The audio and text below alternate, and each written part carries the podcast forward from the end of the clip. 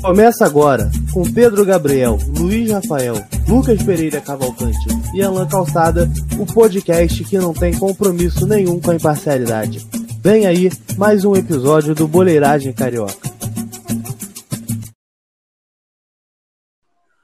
Começando mais um episódio do podcast Boleiragem Carioca. Eu me chamo Pedro Gabriel e hoje aqui na bancada completa com meus amigos Luiz Rafael, Alan Calçado e Lucas Pereira Cavalcante. É... Luiz Rafael, como é que você tá, meu velho? Fala, rapaziada. Um abraço a todos. Queria dizer que eu tô bem. Meu time deixando a gente sonhar aí mais uma vez. Espero que esse sonho não se torne rapidamente um pesadelo. É, vamos batalhar aí essas últimas cinco rodadas para buscar esse título. É isso aí, Luiz. E agora falar com o nosso amigo que tá com uma crise de rinite. Alan Bastos, tranquilo, cara? Bom dia, boa tarde, boa noite, galera. Tranquilo fora. Tranquilo fora essa situação aí da rinite. Terceiro antialérgico já que eu tomo hoje. Então é, é isso aí. Vambora. Vambora, Alan. É, Lucas Pereira Cavalcante, como é que você tá? É, tudo bem, né? Ah, tudo tranquilo, tudo na paz. Espero que você que esteja assistindo, assistindo não é, escutando a gente, esteja tudo bem também. A minha vida tem sido bem tranquila, menos quando, quando o clube de regatas Vasco da Gama entra em campo. Esse é o único momento da minha vida que eu fico puto, infelizmente. é isso, Big. É, e o Big falou aí, você que está nos assistindo, em breve, talvez, hein? Fica ficar ligado aí que nas nossas redes sociais nós vamos anunciar novidades para a temporada de 2021. É, antes de começar esse episódio, queria lembrar vocês que está rolando sorteio no nosso Instagram de uma máscara de um copo. É, o sorteio vai, vai acontecer dia 6 agora, provavelmente às 7 horas da noite, 8 horas. É, então participa aí, posta no, no Stories lá. É, para estar tá, tá concorrendo a esse, esse prêmio nosso aí, que em breve vai ter mais sorteio também. É... Curta, comente, compartilhe nosso podcast. É... Siga a gente nas redes sociais. E queria destacar também aqui que se tiver um probleminha leve de, de, de áudio, um estourazinho no final, um leve retorno, peço que vocês é, ignorem. E porque em breve a gente vai estar tá, vai tá melhorando isso daí bastante e, e vai vindo boas novidades aí para a nova temporada. É, Lucas Pereira Cavalcante, como é que você tá, cara? É, Vascudo decepcionou, hein, cara? É, assim, eu não digo nem que o Vasco decepcionou. Óbvio que o Vasco não, não fez uma partida brilhante contra o Bahia, mas, assim, eu acho que a arbitragem nessa partida teve sempre, é, teve uma intervenção, intervenção, uma interferência direta no resultado. Não no resultado, mas é, no andar da partida. Porque tiveram quatro lances durante a partida, três, contra, é, três a favor do Vasco e um contra o Vasco. Primeiro, o lateral esquerdo, Júnior Capixaba, Juninho Capixaba, do Bahia, ele foi dar isso no primeiro tempo, deu um chute pro gol que acabou indo para fora. Só que depois disso, ele pisa, ele deixa o pé e pisa no tornozelo do zagueiro do Vasco. E o VAR não foi chamado. O senhor Wilton, Wilton Pereira Sampaio, que era o juiz da partida, ignorou completamente o lance, não deu cartão amarelo, não, não foi é, chamado pelo VAR.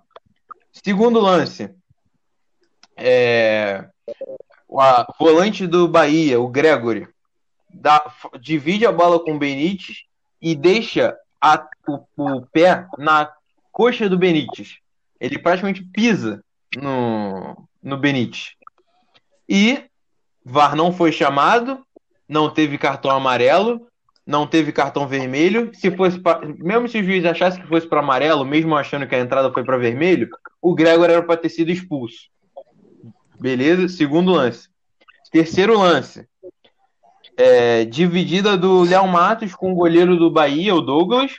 É, foi, tipo, foi, é, assim, um, ali é um lance mais duvidoso, ali eu concordo, era meio um lance mais difícil de acertar. Porque o juiz teria que ver se a bola saiu ou não durante a dividida. Se a bola tivesse em campo, seria pênalti para o Vasco. Se a bola tivesse saído, não seria, não teria sido pênalti. Então, eu não sei como é que eles fariam para ver isso, se tinha como ver se a bola saiu ou não. Mas, enfim, um lance que também não teve revisão do VAR. E por último, né, a expulsão do Castan, que foi justa, achei justa. O Castan acaba sendo imprudente e, pô, dá um chute, mesmo que sem querer, no goleiro do Bahia. E acaba anulando o gol do Vasco e tendo o um cartão vermelho pro, pro Castan. O meu, o, a minha grande indignação com o jogo não foi o Vasco ter jogado mal, mas sim a arbitragem ter sido ter funcionado só para um lado. Eu não sei se vocês concordam, não sei se vocês viram o jogo, mas para mim a arbitragem só funciona para um lado, desde o campeonato. Se você pega o desde o início do campeonato, você pega a, a lista de de é, como é que é o nome? De decisões mudanças, contra, de, mudanças de decisão no VAR. É, contra e a favor do time. O Vasco tem com antes desse jogo tinha acho que 13 contra e 8 a favor. Um negócio assim sem esse jogo. Com esse jogo foram mais duas, né? Quer dizer, não tem nem como botar que foi decisão do VAR, porque o VAR sequer foi chamado. Nenhuma, nenhum dos lances do, do, do Bahia, o, o, o juiz nem teve aquela paradinha de botar a mão no ouvido. Cara, eu não, eu não sei o que acontece. Eu não, eu não posso falar que ah, estão querendo ferrar com o Vasco. Não acho que seja isso. Mas, cara, eu não consigo admitir que a arbitragem só funcione para um lado, cara. Eu não consigo admitir isso. É complicado. Muito complicado. Alan, tu concorda que a, que a arbitragem teve é, interferência direta no resultado da partida? Cara, concordo 100%. 100%. É, o Vasco realmente não, não jogou bem, não jogou que nem jogou contra o, o Galo, não, muito menos contra o Palmeiras também. É, mas o Bahia também não jogou. O Bahia foi muito mal o jogo inteiro. O Bahia foi pior do que o Vasco. É, o Vasco quis jogar, né? É, o Vasco tentava. Tentava, errava quase tudo, mas tentava. Tenta. O Bahia basicamente não tentava. É, errando basicamente tudo que fazia. É, então é. Assim, é, tem aquela, né? Eu vi muita gente, muitos vascaínos, inclusive, comentando no Twitter em outras redes sociais. Assim, ah, mas tá chorando, tá. O time não jogou bem. Isso a gente não tá colocando em questão, cara. A gente não tá colocando em questão se o time jogou bem ou não. O Bahia também não jogou bem. Só que teve um jogador do Vasco que foi expulso. Então eles e um foram. Deles que não. Exatamente. Então, assim, é, é, não é porque um time jogou bem ou não que a regra não tem que valer para ele, pô. Então, tipo assim, é, o Vasco sim foi prejudicado, pelo menos na minha opinião, e na opinião também da maioria dos comentários de arbitragem que eu tive a oportunidade de ver essa semana. Todos eles falaram que o lance do, do Gregory era para expulsão. No mínimo, eu não vou nem entrar no mérito aqui do, da situação do Juninho Capixaba no primeiro tempo e nem a do possível pênalti no Léo Matos. Eu só vou falar desse um a um aí. Cara, era a expulsão do, do Gregory e a expulsão do Castan. Pronto. Sendo que a do, Cast, a do Gregory foi mais de 10 minutos antes da do Castan. Foi bem antes, tipo, mudaria o jogo completamente. Mudaria o jogo completamente. Completamente. Porque o Gregor, ainda mais que o Gregor é um dos pilares defensivos do Bahia. Então é então- mudaria completamente a situação do, do jogo. Ele teria sido expulso, o Vasco provavelmente iria amassar o Bahia, pelo menos tentar amassar, né? Uhum. E cara, é, é, fomos bem prejudicados. É, o lance do Castanho de primeira, assim, eu vendo, eu, eu achava que não era para expulsão. É, depois é que eu fui assim, parar a pensar assim, pô, beleza, cara, realmente dá para ver que claramente, claramente ele não olha pro goleiro. Ele não estica o pé é, é, muito alto. Isso aí é quem falar que ele esticou o pé muito alto tá mentindo. Eu vi muita gente postando o print da, da imagem é, é, falando: Ah, pô, mas não era para expulsão? O que, que era para expulsão então? Quem vê só a foto é, assim, vai achar que foi uma situação extremamente violenta do Castan. O que a gente. Quem viu o jogo, quem viu o vídeo, sabe que não foi. Foi uma bola cruzada. O Douglas sai muito embaixo. O Douglas sai Foi muito dividido. embaixo. Ele, foi dividido. Ele sai na linha de cintura do Castan, cara. Ele sai na linha. Então, assim, não é como se o Castan tivesse é, é, levantado o pé muito alto e assumido esse risco. Eu, eu- eu não digo nem, tipo assim, é, eu não digo nem que foi imprudência do Castan. Pra ser bem sincero. Pra mim teria sido imprudência se ele tivesse colocado o pé muito alto. Mas que não foi o que aconteceu. Ele não colocou o pé muito alto. Então, pra mim, não foi imprudência. Foi realmente um acidente de trabalho que, infelizmente, pro Douglas deve ter doído muito. É, porque, vixe Maria, né? É, Cortou, ele cortou. cortou, cortou, teve ponto e tal. É, Ele tomou ponto e tudo, pô. Tomou. tomou, tomou. Ficou com Então, a marca da, tipo da, da chuteira na cara. Sim, então, tipo assim, é... é- é, infelizmente foi o que aconteceu, mas não acho nem que ele foi imprudente. É, na minha opinião, é- essa situação aí do do do Léo Matos, cara, pra mim foi pênalti. Pra mim foi pênalti. É, tem que ver realmente se a bola entrou ou não. É, entrou não. Se a bola saiu ou não, mas eu acho que eu acho que ela não saiu por completo. Tinha que pegar uma câmera é, é, aérea, assim, bem de cima, é, que eu acho que ela não saiu. Lembrando que a bola tem que sair por completa. Se tiver um pentelho, se tiver um pentelho da bola dentro, tá dentro. Isso aí é a regra do futebol. Não, não é o Alan que tá falando. É, então é, eu acho que tinha que tinha que ter outra câmera, outro ângulo, porque ficou inconclusivo. Ficou realmente inconclusivo. Que nem o Sandro Merahente disse. É, no- é, como a decisão de campo do árbitro foi ter dado só o escanteio, então o VAR só poderia chamar se houvesse erro claro e manifesto, que nem eles dizem. Então, como ficou uma situação co- inconclusiva, eles não chamaram. O que, na minha opinião, é errado. Mas tudo bem. É isso, Alan. Luiz, quer comentar um pouco do jogo do Vasco? Cara, eu acho que vou comentar rapidamente sobre esses dois lances também. É, tanto o do Gregory, que na minha opinião também deveria ter sido expulso. Um lance, pô, cara, não- pra mim ali não teria nem discussão. É, tudo bem, foi uma jogada rápida e tal, mas o Gregory claramente deixa a perna e acerta o Benítez, que inclusive eu acho até que tira o Benítez do jogo, não é? Acho que ele Não. Sim. É, de- depois de um tempo só ele sai. É, ele saiu depois de um tempo que ele já tava com amarelo e preservaram ele pro, pra Ah, quinta-feira. pensei que tinha sido por causa da pancada também. Não. Mas, na, pra- na minha opinião, deveria ter sido dado o cartão vermelho. E tanto no, no lance do Castan quanto o lance do, do daquele possível pênalti do Vasco, eu também acho que foram lances meio duvidosos. O do Castan, eu não acho que ele foi na intenção de acertar o Douglas. Qualquer pessoa que falar que ele foi para acertar, tá, tá louco. Você É, assiste o lance ali, que claramente ele vai buscando a bola. É, a Ele bola passou na frente dele. Exatamente, ele vai buscando a bola. O Douglas, na minha opinião, saiu completamente errado. Saiu muito mal. passado há muito tempo e o Douglas veio para tentar dar um soco, sendo que a bola já tinha passado, tipo, completamente. Os dois, tipo, acabam errando a bola, só que o Castan, que é um jogador de linha, obviamente vai com o pé e o Douglas vai com a mão. E o Douglas está abaixado. Aí o Castan, infelizmente, acaba acertando ele. É, mas aí acaba sendo um lance bem forte também. Então, aí a arbitragem acaba interpre- interpretando daquela forma.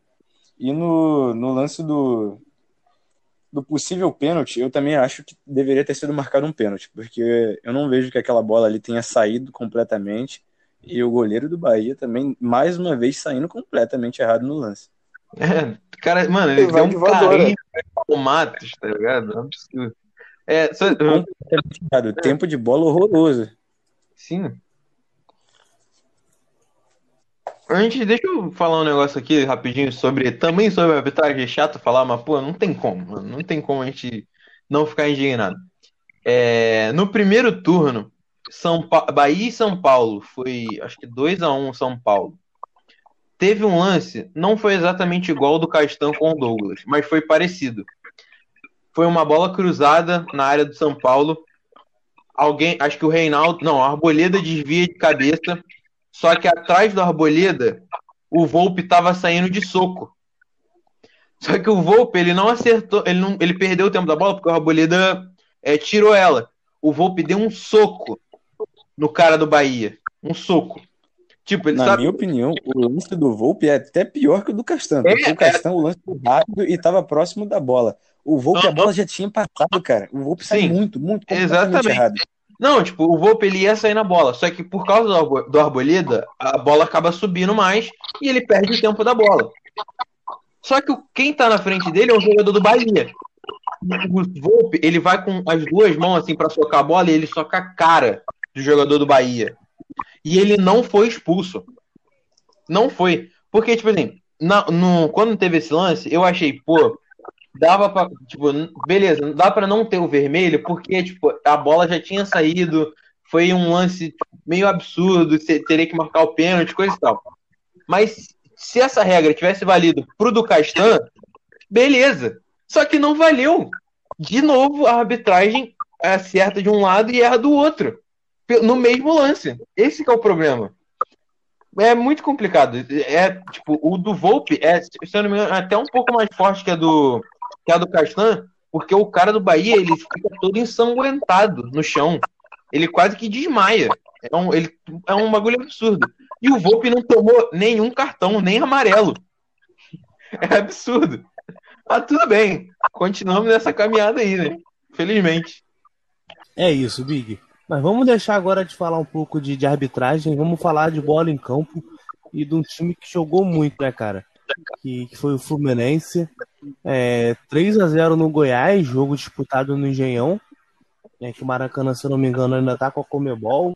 O, foi muito recente a final da Libertadores tal. O Fluminense decidiu mandar esse jogo no Engenhão. É, a escalação, quando saiu, a gente ficou bem nervoso, assim, porque, pô, a esperança zero. Porque a torcida ficou com muito medo. Tinha Hudson, Egídio, Nenê, Luca, Fred, todo mundo junto. É, eu cheguei até a falar, porra, o Sub-40 voltou, tá ligado? Só que graças a Deus deu certo, né? O Fluminense fez os melhores 45 minutos da temporada. Acho que, sem dúvidas, disparado. O jogo antes do, do, do gol do Nino tava bem chato. É... Eu estava um joguinho de dar sono, tá ligado? Só que depois do gol do Nino, né? Que, que o Nenê bate o escanteio, o Nino, o Nino sobe e, e cabeceia e faz 1x0 o Fluminense. Isso muda. É, o Fluminense passa a mandar no jogo é, com bastante autoridade. E a partir dali começou um dos me o melhor 45 minutos do Fluminense, né? É, uma das maiores críticas no, na temporada, nos episódios passados que eu fiz, é que o Fluminense ele parecia um bando em campo. Era um time que não sabia o que fazia com a bola, um time espaçado, parecia que não era treinado. Só que isso mudou, né? aparentemente mudou, né? O time estava bem lúcido, o time sabia o que fazia com a bola, era um time que tinha aproximação. É... Enfim. Depois de, de, um outro escanteio batido pelo Nenê, a bola rebate ali na área, sobra e o, e o Martinelli dá um baita de um chute, um foguete de fora da área. É... Nem venham falar que foi gol cagado ou sorte, porque, porra, aquilo ali mereceu, tá ligado? Foi, aquilo ali foi foda. Foi um baita de um chute que, porra, não tinha nem que ter encostado no Tadeu, era pra ter sido direto. Direto. E o mais legal disso tudo foi que depois, de, mesmo depois de, ter, de ter aberto dois gols de diferença pro Goiás, é, o Fluminense continuou em cima. É uma das maiores. É... Não qual é a palavra agora, mas fugiu. Críticas. Não, críticas não. Uma das maiores. É... O Fluminense era pragmático. O Fluminense, quando fazia gol, o Fluminense recuava e se fechava todo ali atrás. E isso, graças a Deus, não aconteceu. Mesmo depois de ter aberto 2 a 0 o Fluminense continuou em cima, continuou querendo jogar bola, continuou martelando o Goiás. E isso daí deu sorte. Deu sorte não, isso daí deu, deu resultado. É, com um pouquinho de sorte, é óbvio.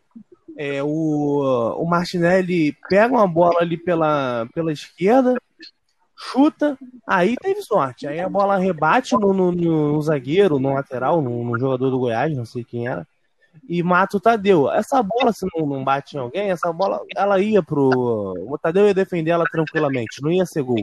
Mas graças a Deus, ela bateu em alguém ali e deu gol pro Fluminense. É, depois disso, a gente teve quase um gol olímpico do Nenê, ou foi antes, agora um pouquinho me, me fugiu. Mas teve quase um gol olímpico do Nenê. E um lance que vai ficar marcado na, na, nessa temporada de 2021. Que foi o chute de meio campo do Nenê, que, porra, não sei como é que não entrou, era muito pra ter entrado. E destacar aqui, né, cara? Porra, acho que foi com 33 ou 38 do segundo tempo. Eu nunca vi um goleiro sair para fazer isso. Ainda mais o Tadeu. O Tadeu, porra, não é um goleiro que, que, que tem um histórico de bater falta, pelo menos que eu não, nunca vi. Nunca vi. Eu já vi. É, ele já tem um tempo daquele mas... bate-falta, mas completamente loucura. Aquilo é, ali, ele não, e... Mas eu vi ele, ele fazer em jogo. Eu já vi ele bater falta no não, trem. Eu já vi em jogo também, mas ah, é, é loucura ele ter feito aquilo ali com o time perdendo e, pô, completamente perdido em campo depois. Mas aí o, a bola rebate na, ali na. Bala bate na barreira, rebate ali. O Nenê vai, porra, no meio de campo. Era muito pra ser gol, ia ser um golaço. O Nenê, que eu critico várias vezes aqui no podcast, mas fez uma grande, um grande jogo. Eu acho que o nível técnico do, do, do time foi muito alto. Eu acho que todo mundo jogou bem. O Luiz Henrique, que eu não achei muito bem, mas. E destacar aqui também, cara. O que o Fluminense tá fazendo com esse moleque é muita burrice, cara. O Fluminense tem contrato renovado com ele até 2025. Não precisa ter pressa para botar um moleque. Tá queimando o moleque. Deixa esse, esse moleque no banco. Põe o Pacheco para jogar, que entrou muito bem no segundo tempo. E vamos maturando o moleque aos poucos. É muita burrice que estão fazendo. Eu vi até um tweet da, da, da News. É, quem é pior, Pablo Diego ou Luiz Henrique? Tá chegando já a esse nível de comparação por conta das atuações ridículas do, do Luiz Henrique na, na, nas últimas partidas. É, o Fluminense volta pro segundo tempo com a postura ali, porra, que é compreensível, né?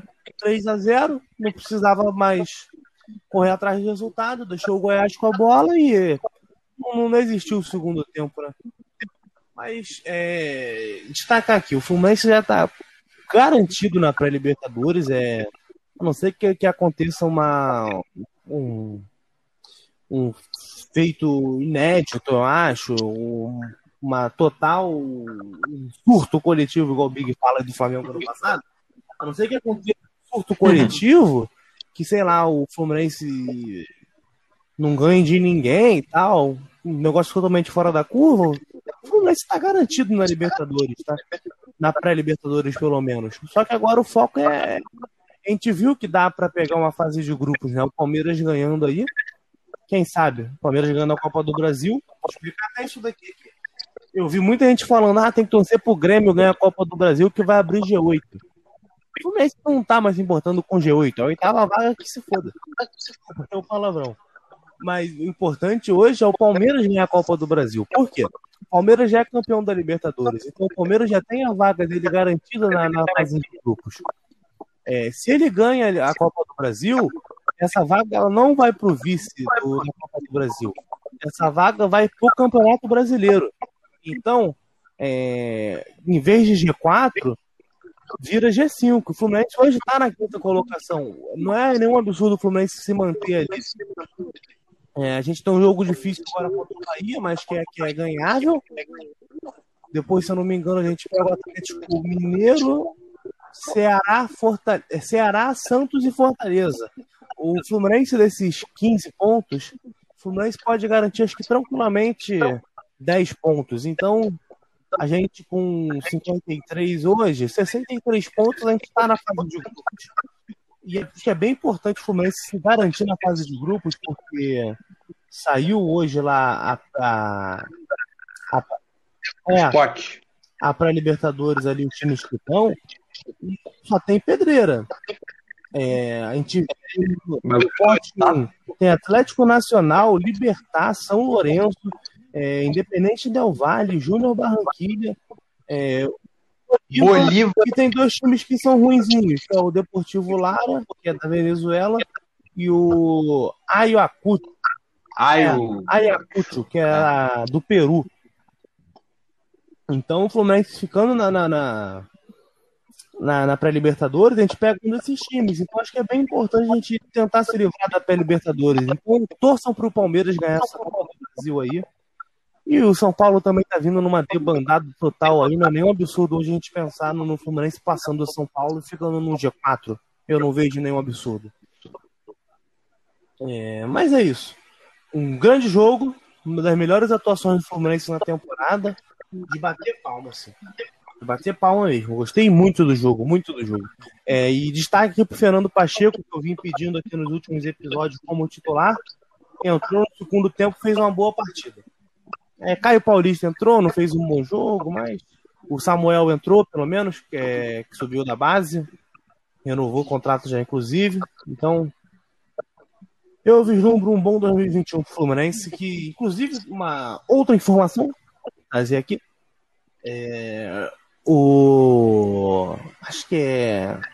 Confirmar só o nome do, do, do cara aqui. Só um segundo. O Edilson Silva, que ele é apresentador do Donos da Bola do, do, do Rio de Janeiro, e ele é, ele é do Conselho Deliberativo do Fluminense, ele é conselheiro. É, ele cravou numa entrevista que ele deu que o Roger Machado tá é, certo no, com, com o Fluminense. Essa notícia, o Netflix já tinha noticiado que o Fluminense é, tinha interesse no, no Roger, agora o Edilson crava. O, o Roger, gente tem que saber qual Roger também é que vai pro Fluminense, né? Se é o Roger início da carreira lá no Grêmio, que era um Roger que buscava um futebol ofensivo, buscava um futebol diferente, ou se é o Roger do Bahia que, que se tornou mais do mesmo, né? Um retranqueiro qualquer. Mas não é um nome assim que, que, eu, que tenho repulso, mas não é o meu nome preferido, mas para Libertadores pode dar alguma coisa aí, né?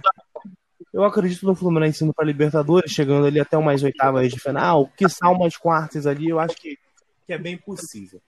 Mas é isso. É Alan Bastos, quer comentar algo do, do, do, do?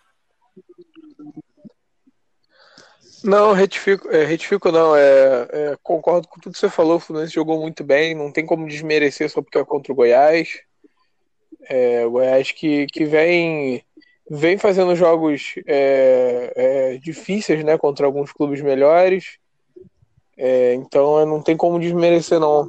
Eu só, eu, eu só quero fazer um comentário que eu vou pedir, vou pedir a palavra aqui só um instante que terei que realmente é, abandonar a gravação agora no meio, tá, galera? De verdade. Queria avisar aqui agora, meio de, meio de, de surpresa pra vocês. Tô realmente com muita dor de cabeça, tô, tô bem ruim desde de manhã. Só queria dar satisfação aí para os amigos, para todo mundo que tá, que tá assistindo aí, que tá, que tá nos ouvindo, tá bom, galera? Desculpa mesmo, de coração. Fiz um esforço aqui, os, os, os rapazes aí sabem como eu tava que a gente já tá, já tá aí na, no, Discord, aqui no Anchor já tem um tempinho. Amanhã eu acordo cedo que eu volto a trabalhar. Então é só, só peço aí a compreensão de, de todos, tá bom, galera? É isso aí. Então é. Problemas, cara. Sem problemas. Não, perfeito então, meus, meus amigos. Obrigado aí. Tamo junto. Eu realmente vou sair. Próximo aí eu tô. Já tô de volta, tá bom, galera? Obrigado. Bom, bom retorno de programa aí para todos, pros ouvintes. Bom programa também, tá bom, galera? Obrigadão. Tchau, tchau. Boa noite, bom dia, boa tarde, tá? Valeu, Alan. Tamo junto, cara. Melhoras aí. Valeu. Mas é isso. Alanzinho nos deixou aqui agora, mas é porque motivos de saúde, então é, compreendemos tranquilamente. É, Luiz, quer comentar sobre o Fluminense? Big também quer comentar sobre o Fluminense? Querem falar algo? Ou a gente pode partir para o Flamengo? Eu partiria pro Flamengo porque eu, eu acabei não conseguindo ver o jogo. Vi partes assim, acho que eu, eu vi o gol do Mar... os dois gols do Martinelli, mas muito pouco, vi só um pouquinho de segundo tempo. E é isso. Esse Big tá foda, né, cara? Segundo jogo do Fluminense que ele não vê e não comenta aqui. É uma falta de profissionalismo. Que isso? Eu, eu não vi o. Qual foi o último Você jogo não do contra o Curitiba. Ah, é verdade. Mas, pô, não foi o Sei último, não, o pô. último, Mas você, não, não vem vendo há tempos. Ah, Eu vejo o Falta jogo de profissionalismo. Já. Ah, tá maluco? Tá tranquilo. Que é o Vasco. Luiz Rafael, eu sei que você viu o jogo e quer comentar algo? Quer comentar algo? Cara, eu também acho que é só ressaltando aí as boas participações, como você disse. Na hora que o Nenê deu aquele chute do meio campo, cara, eu já tava. Eu falei, mano, vai ser um golaço. Golaço, porque parecia muito que a bola ia entrar. Por azar do Nenê, ela quica e acaba saindo por cima do gol. Por um, em um momento eu achei até que a bola tinha batido na trave. Eu não achei que nem tinha ido pra fora direto. Eu pensei que ela tinha batido na trave e, tipo, tava meio que parando assim. Eu falei, cara, acho que essa bola ainda vai entrar. Mas aí depois eu vi que ela quicou assim já do lado de fora. Seria um realmente um golaço. Partidaça do Fluminense. Primeiro tempo começou amassando o Goiás, não deixaram o time pensar nem criar nenhuma jogada ali no primeiro tempo. Sempre fazendo aquela pressão alta, roubando a bola ali, criando boas chances de gol. É isso, Luiz. Então comenta um pouco agora sobre a partida do Mengão, né, cara? 3 a 0 no, no Goiás, no, no esporte. Lá na Ilha do Esporte. Retiro. Segunda-feira, 8 e meia da noite. Cara, primeiramente eu queria dizer o quanto eu odeio ter que assistir um jogo às 8 da noite, segunda-feira. Eu acho isso horrível. Todo. Lugar, porque eu jogo uma pelada com amigos na segunda-feira, então isso já é extremamente complicado. É, essa segunda foi caótica pra mim, porque eu tava voltando de Jacarepaguá, da casa da minha mãe, sem BRT, então eu vim assistindo o jogo no celular, tipo, espremidaço no transporte público, mas consegui assistir o primeiro tempo completo, o início do segundo tempo. Aí eh, cheguei aqui em casa, tipo, assisti o- finalzinho muito pouco, porque já estava atrasadaço para ir jogar pelada com meus amigos, mas assisti praticamente o jogo inteiro. Fui vendo tudo no celular. E, cara, eu até, tipo, fiz aqui um. Elenquei tudo que eu queria falar sobre o jogo, porque mais uma vez o Flamengo fez uma boa partida. Graças a Deus o time tá, tá recuperando bom futebol. Até eu mesmo já, tipo, tinha feito essa comparação de, ah, fez um- uma partida que lembrou 2019.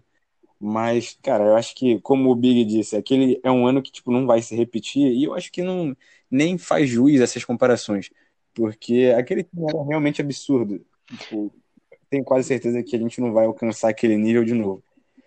Mas então, começando falando sobre a pressão alta que o time voltou a fazer, e, cara, com o elenco que a gente tem, é o óbvio, é a forma que o time tem que jogar.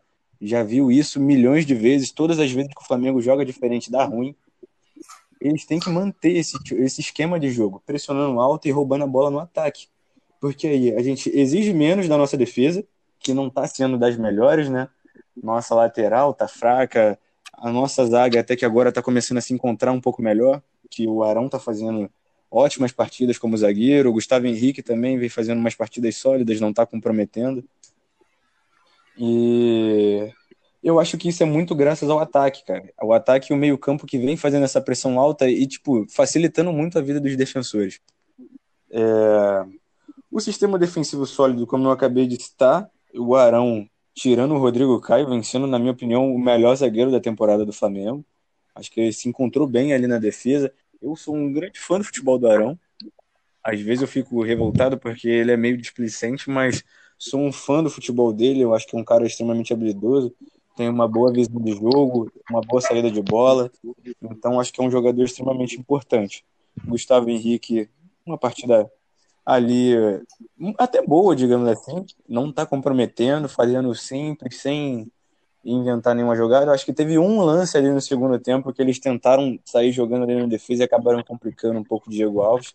Foi até o lance da lesão dele, mas que também não foi nada demais, conseguiram corrigir logo na sequência. É, algumas peças eu acho que estão sendo tipo, extremamente importantes. É, nessa mudança do Arão ter ido para a defesa, o Diego voltou a ser titular e está jogando muito. Muito mesmo. Essas últimas três ou quatro partidas, o Diego tem sido um dos principais jogadores em campo. Se não até o melhor em alguma dessas partidas. Tá jogando muita bola mesmo. Contra o Goiás, eu achei que ele foi o melhor. Sim, cara. Jogando muita bola. Também muita achei. bola mesmo. Tanto na recomposição das jogadas, fazendo a marcação, quanto na saída de bola e na chegada ao ataque. Ele tá jogando muito bem. É, acho que foi o, o Pedrinho, inclusive, que até elogiou esse, esse vigor e a qualidade técnica do Diego, falando que por mais que ele tenha 33 anos, ele ainda está com um bom porte físico, aguenta correr o jogo praticamente inteiro e ele corre muito durante os 90 minutos e participando muito bem do jogo. É, dois jogadores que, tipo, já venho criticando aqui há um bom tempo pelo futebol mal jogado deles. O Isla, cara, tá, tá complicado. Eu, eu gosto do Isla ofensivamente, mas defensivamente, na minha opinião, ele compromete muito o time. É, o Isla faz muitas faltas, sofre muitos cartões, e a gente fica sempre com aquele pensamento de, cara, será que ele vai acabar sendo expulso? Ou então vai estar suspenso em algum jogo importante? Eu sou um grande fã do Mateuzinho, que é um jogador da base do Flamengo. Acho que ele deveria ser usado mais vezes e o Rogério Senna aproveita muito pouco. É... O Isla vem fazendo partidas horrorosas, na minha opinião. Essa foi mais uma partida ruim do Isla, recompondo mal. As chegadas ao ataque já não, tão, já não estão sendo aquelas que influenciam tanto no, na criação do jogo. Então, para mim, eu acho que ele já está merecendo ali dar uma sentada no banco para a gente ver como é que vai ser esse uso do Mateuzinho, se realmente a gente deve manter o Isla ou se já está na hora do Mateuzinho ser usado mais vezes. O Everton Ribeiro, que vinha sendo criticado muito pela torcida e principalmente por mim aqui no podcast, ele tá, tipo, reencontrando ali aquele bom futebol, tá participando mais do, jo do, do jogo, criando algumas jogadas, é, tentando inventar menos, porque nas outras partidas ele estava tentando inventar algumas coisas e estava tudo dando errado, tudo, tudo. Então tava, tava duro ver o Everton Ribeiro jogar. Mas ele ainda não tá, tipo, nem de perto aquele Everton Ribeiro que a gente é acostumado a ver, que é craque de bola, mas já tá funcionando bem melhor nesse esquema de, de jogo do Flamengo. Ele ajuda muito nessa pressão alta, recompõe bem. O que estava faltando mesmo era a participação dele sendo mais efetivo na criação e definindo as jogadas. É, o que eu acho muito importante nesse time, e principalmente para essa pressão alta que eu ressaltei no começo do, da minha análise, é o quarteto do Flamengo tá jogando bem, que é o Gerson, o Arrascaeta, na verdade nem o quarteto, né, o quinteto, Gerson, Arrascaeta, Bruno Henrique, Gabigol e Everton Ribeiro. O Everton Ribeiro eu não incluí nesse quarteto porque ele ainda não tá aquele Everton Ribeiro de antigamente. Mas o Arrascaeta, o Gerson, o Gabigol e o Bruno Henrique fizeram uma partidaça, uma partidaça contra o esporte. Bruno Henrique e o Gabigol ali na saída de bola, sufocando a todo momento. Os zagueiros sofrendo para conseguir tocar a bola, para conseguir fazer aquela saída. Até naquele lance do que o Bruno Henrique rouba a bola ali, logo na entrada da área, que o Luan Poli sai jogando errado. Para mim, ali, um, o Gabigol perde um gol, na minha opinião, até fácil. Ele poderia ter tocado para o Gerson. Tá perdendo um gol A finalização cacete, ali hein? tentou tirar muito Boa. do zagueiro. Aí acabou se complicando, mas, cara, dá pra ver que esse aí é o estilo de jogo que o Flamengo tem que jogar sempre, independente do, do adversário. É desse, dessa forma que o time tem que jogar. Se fizer diferente, vai dar ruim, porque o Flamengo não é aquele time que sabe jogar defensivamente. O forte do Flamengo é essa ofensividade que eles têm em campo e tem que aproveitar das peças. Se tem jogadores habilidosos para isso, eles têm que continuar nessa forma. E agora falando um pouco sobre isso que o Big falou, cara, dos gols perdidos. É impressionante. O jogo foi 3 a 0 fora o baile, e a quantidade de gols que o time perde é absurda, é absurda. É, o Gabigol, eu ressalto sempre a importância dele em campo, porque ele é aquele jogador que tá ali. Por mais que ele perca muitos gols, ele é o cara que, quando tá em campo, ele, o time cria muito mais com ele. É, é infinitamente. Eu sou fãzaço do Pedro. Mas não dá para comparar o que o time cria com o Gabigol em campo e o que o time cria com o Pedro. Eu sou fã, fã mesmo. Eu até gostaria de ver o Pedro jogando junto com o Gabigol. Mas como a gente já sabe que o nosso técnico é meio louco, então na cabeça dois a gente tem que torcer para que eles sejam efetivos separados. E tá acontecendo isso, né? O Gabigol cria bastante, perdeu pelo menos uns três ou quatro gols ali fáceis em, no, no campo. Bruno Henrique também perdeu uns dois. É, então, o time tem que continuar criando, porque aí, por mais que ele perca muitos gols, ele fazendo. Foi um, um jogo que perderam muito, mas fizeram três. Então, já é um placar ali satisfatório. Eu acho que eles têm que corrigir isso de perder muitos gols, porque em alguns jogos isso vai fazer falta. Em partidas, por exemplo, contra São Paulo e Inter, agora nessa reta final, que são confrontos diretos, isso pode fazer muita falta e é uma coisa que eles têm que corrigir. É... Como é que fala? Agora, tipo, isso pós-jogo, cara, é, já tipo, fiz uma análise completa assim, na, da partida, falando um pouco sobre alguns, algumas coisas externas do Flamengo. É, o Gabigol e o Bruno Henrique estão sendo julgados no STJD. O Bruno Henrique voltou a ser julgado por um lance contra o Goiás, em que é um absurdo, na minha opinião, estar sendo julgado, porque é um lance que ele salta o jogador do Goiás para não pisar no jogador, e nisso que ele pula, o pé dele, tipo, bate no, no rosto do jogador do Goiás, que estava vindo do carrinho. Então ele, ele vem de encontro com o pé do Bruno Henrique. Ele não tinha o que fazer ali. Ele, nem, ele não tá nem olhando pro cara. Vai, vai dizer que ele tava, tipo, sei lá, sabia que o cara tava ali atrás e deu um chute nele. Pra, na minha opinião, não deveria eu, eu vi esse jogo. Ele voltou a ser julgado por esse lance e agora o Gabigol tá correndo o risco de pegar um gancho de até 12 jogos pela expulsão no jogo contra o Bahia. E? Naquele. Caraca, você é, não sabia? O STJD está julgando e ele pode receber até 12 jogos de gancho pela pela expulsão contra o Bahia, porque, de acordo com eles, a ofensa ao árbitro. E, cara, é inacreditável, inacreditável. Aí chega nessa reta final, o time brigando por título, pode ficar sem os dois principais jogadores por causa de dois lances absurdos como esse. É, é bizarro, é bizarro. A gente tem uma sequência de jogos difíceis, na minha opinião, dos times que estão ali na briga pelo título. Acho que a sequência de jogos do Flamengo é a mais difícil. Próxima rodada agora contra o Vasco. A gente pega também Corinthians, Bragantino, São Paulo e Internacional. Então, são todos os jogos muito difíceis. O Vasco, que é clássico, clássico é clássico, é sempre um jogo difícil. Bragantino, que está jogando muita bola, muita bola mesmo, na minha Cláudio Cara, o bola. engoliu o Internacional em pleno Beira-Rio.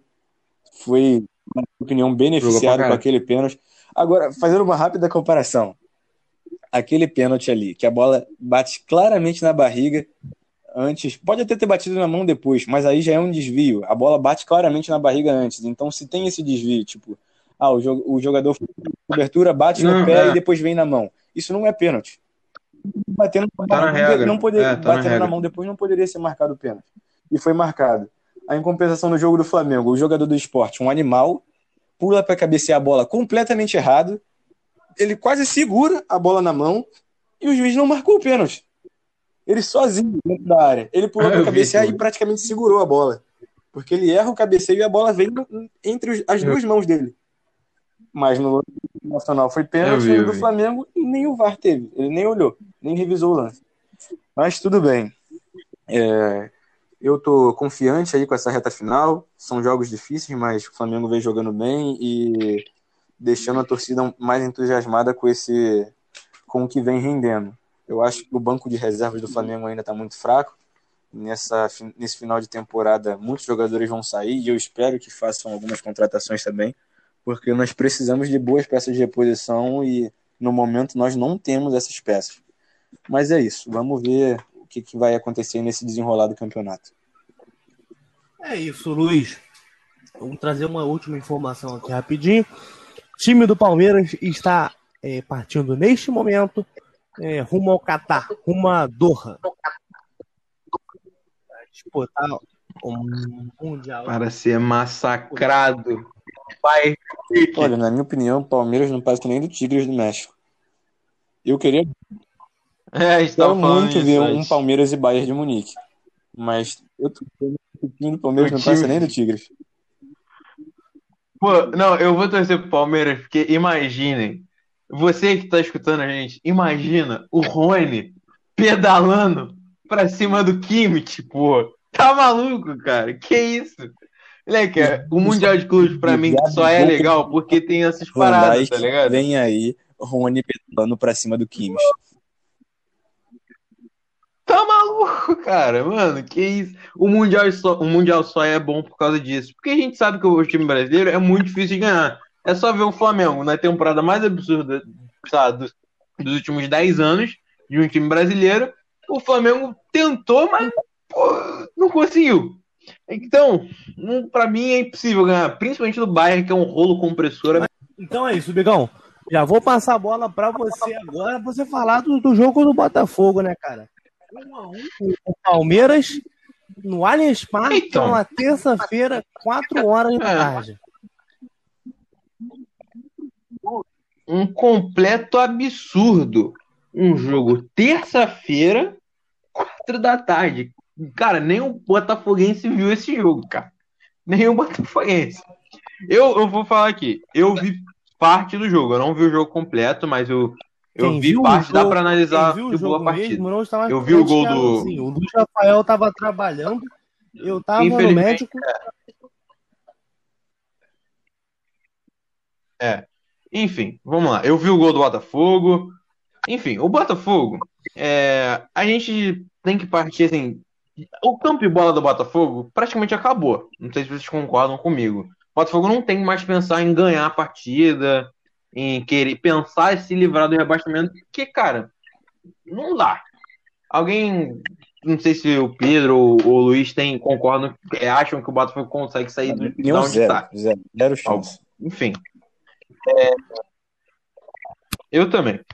Então, o Botafogo, ele, para pensar no campo de bola, ele tem que esquecer que, ah, tem chance? Tem chance. Tem 15 pontos ainda sendo disputados.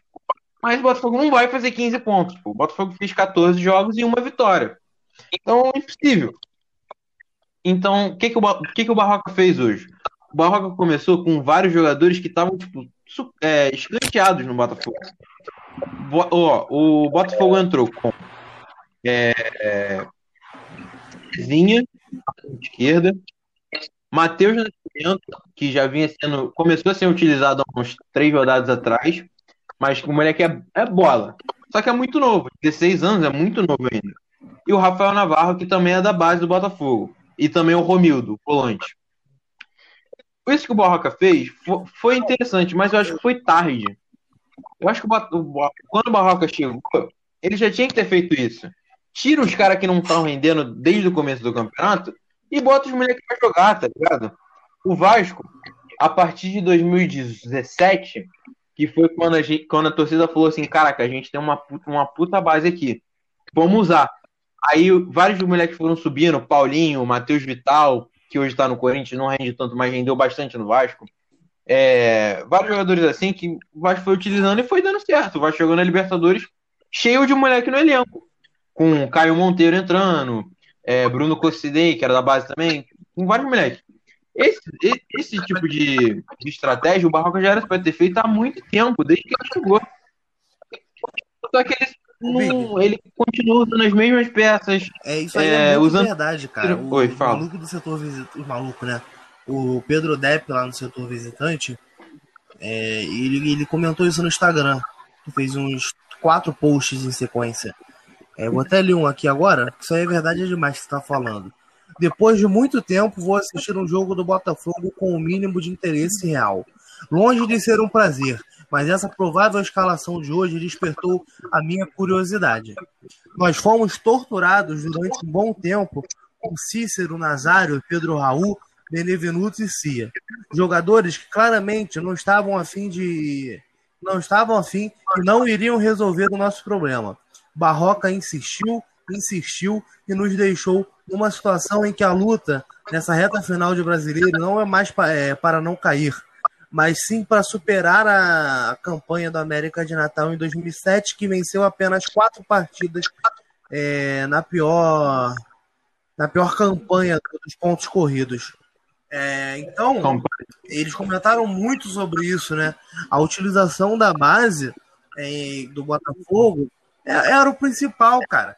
Não sei como é que esse cara é, é, é, tipo, o Botafogo era muito difícil não cair nessa temporada, mesmo utilizando a base. Mas dava para ter é, brigado para não cair, ou até não, não cair mesmo, né? Ali no, na, na, na última posição ali, 16 é, dava para ter brigado para não cair com os moleques da base, tá ligado? Então. Pô, hoje, hoje, quem garantiu esse ponto pro Botafogo foi o moleque é, da base. Um não é muito moleque, um não é muito moleque da base, foi contratado, Porque o Botafogo tá subiu, perdendo. Entendi. É, tem 20 anos, coisa e tal, tava no sub-20, subiu e jogou. Pô, mas Pô, o, o Matheus Nascimento. Um dos que também garantiram essa, esse empate aí do Botafogo, a não derrota foi o Cavalieri. Porque tem um lance que o William e o Breno Lopes, se não me engano, saem cara a cara com o Cavalieri. E o William, fominha, tenta finalizar e o Cavalieri defende. Mas ele poderia ter tranquilamente tocado pro lado e feito o gol, tipo, aquele gol de videogame que não tem como defender. Sim, sim. Uhum. O Cavalieri mais uma vez salvando. É. O, o, o, o Palmeiras, tipo, tá cagando pro brasileiro já. E é, chega a ser até um pouco absurdo. Você olha o time reserva do Palmeiras, perdendo aqui um pouco o foco. O time do Palmeiras tem o Felipe Melo de volante, Patrick de Paula. É roubado, mas tudo bem.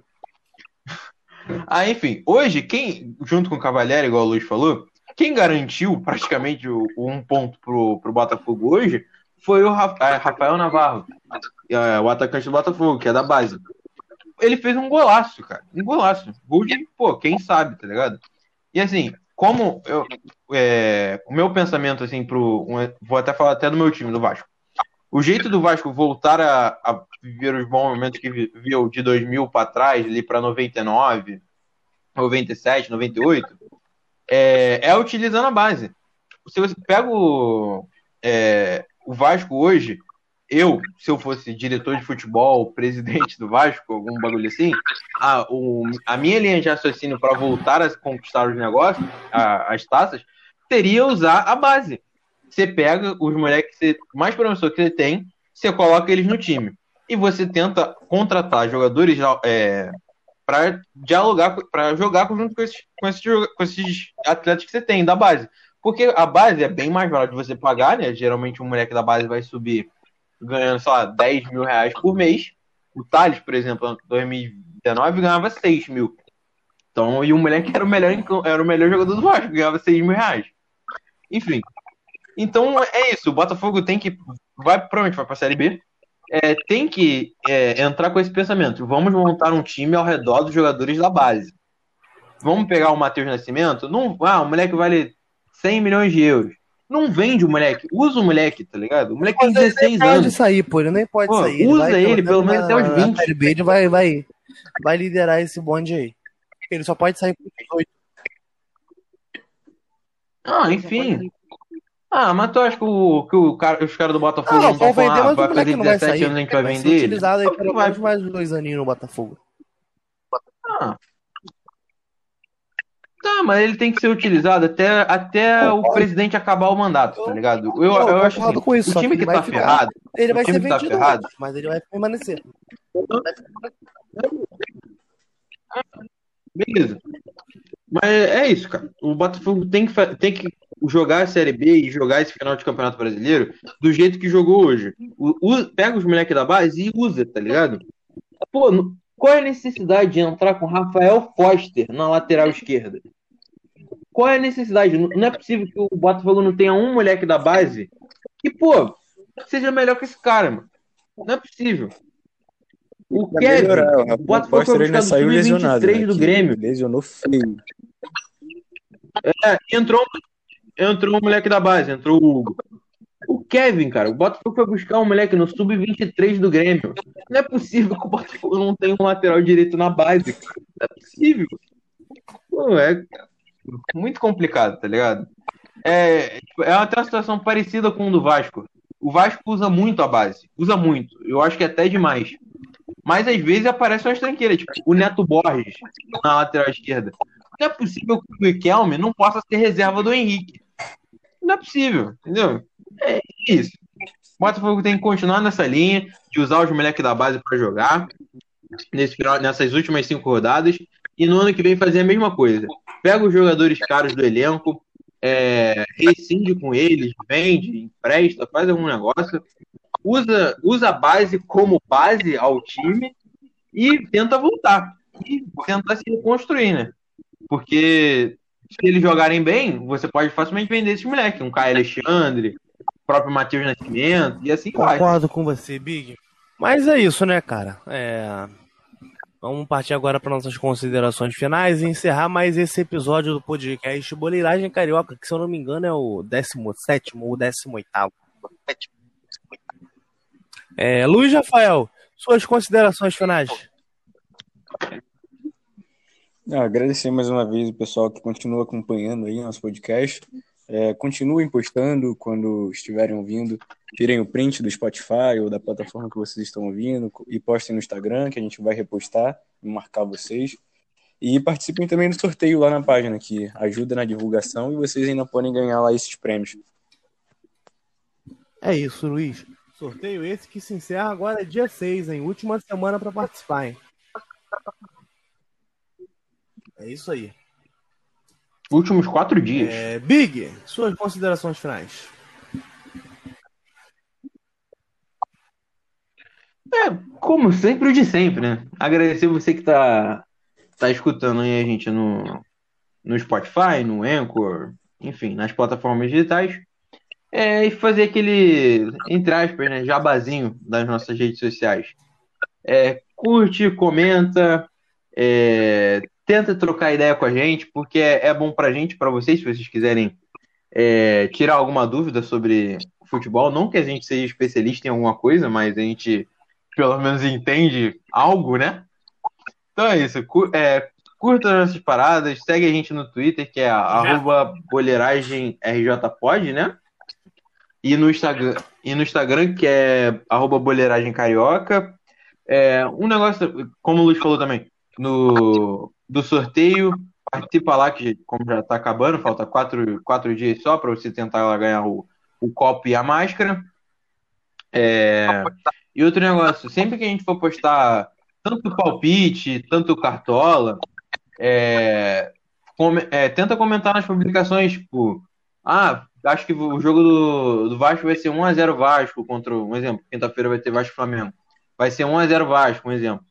É, pô, meu time do Cartola tá bem parecido com, com, com o meu, com o do Lucas, ou então com o do, do Alan, do Pedro. Botei tal jogador, porque acho que vai fazer é, um gol, coisa e tal. Tenta ter essa interação com a gente, porque é bom pra gente e pra vocês também terem é, contato com a gente até mesmo. Porque vocês só escutam a gente. A gente não, não tem essa troca de ideia.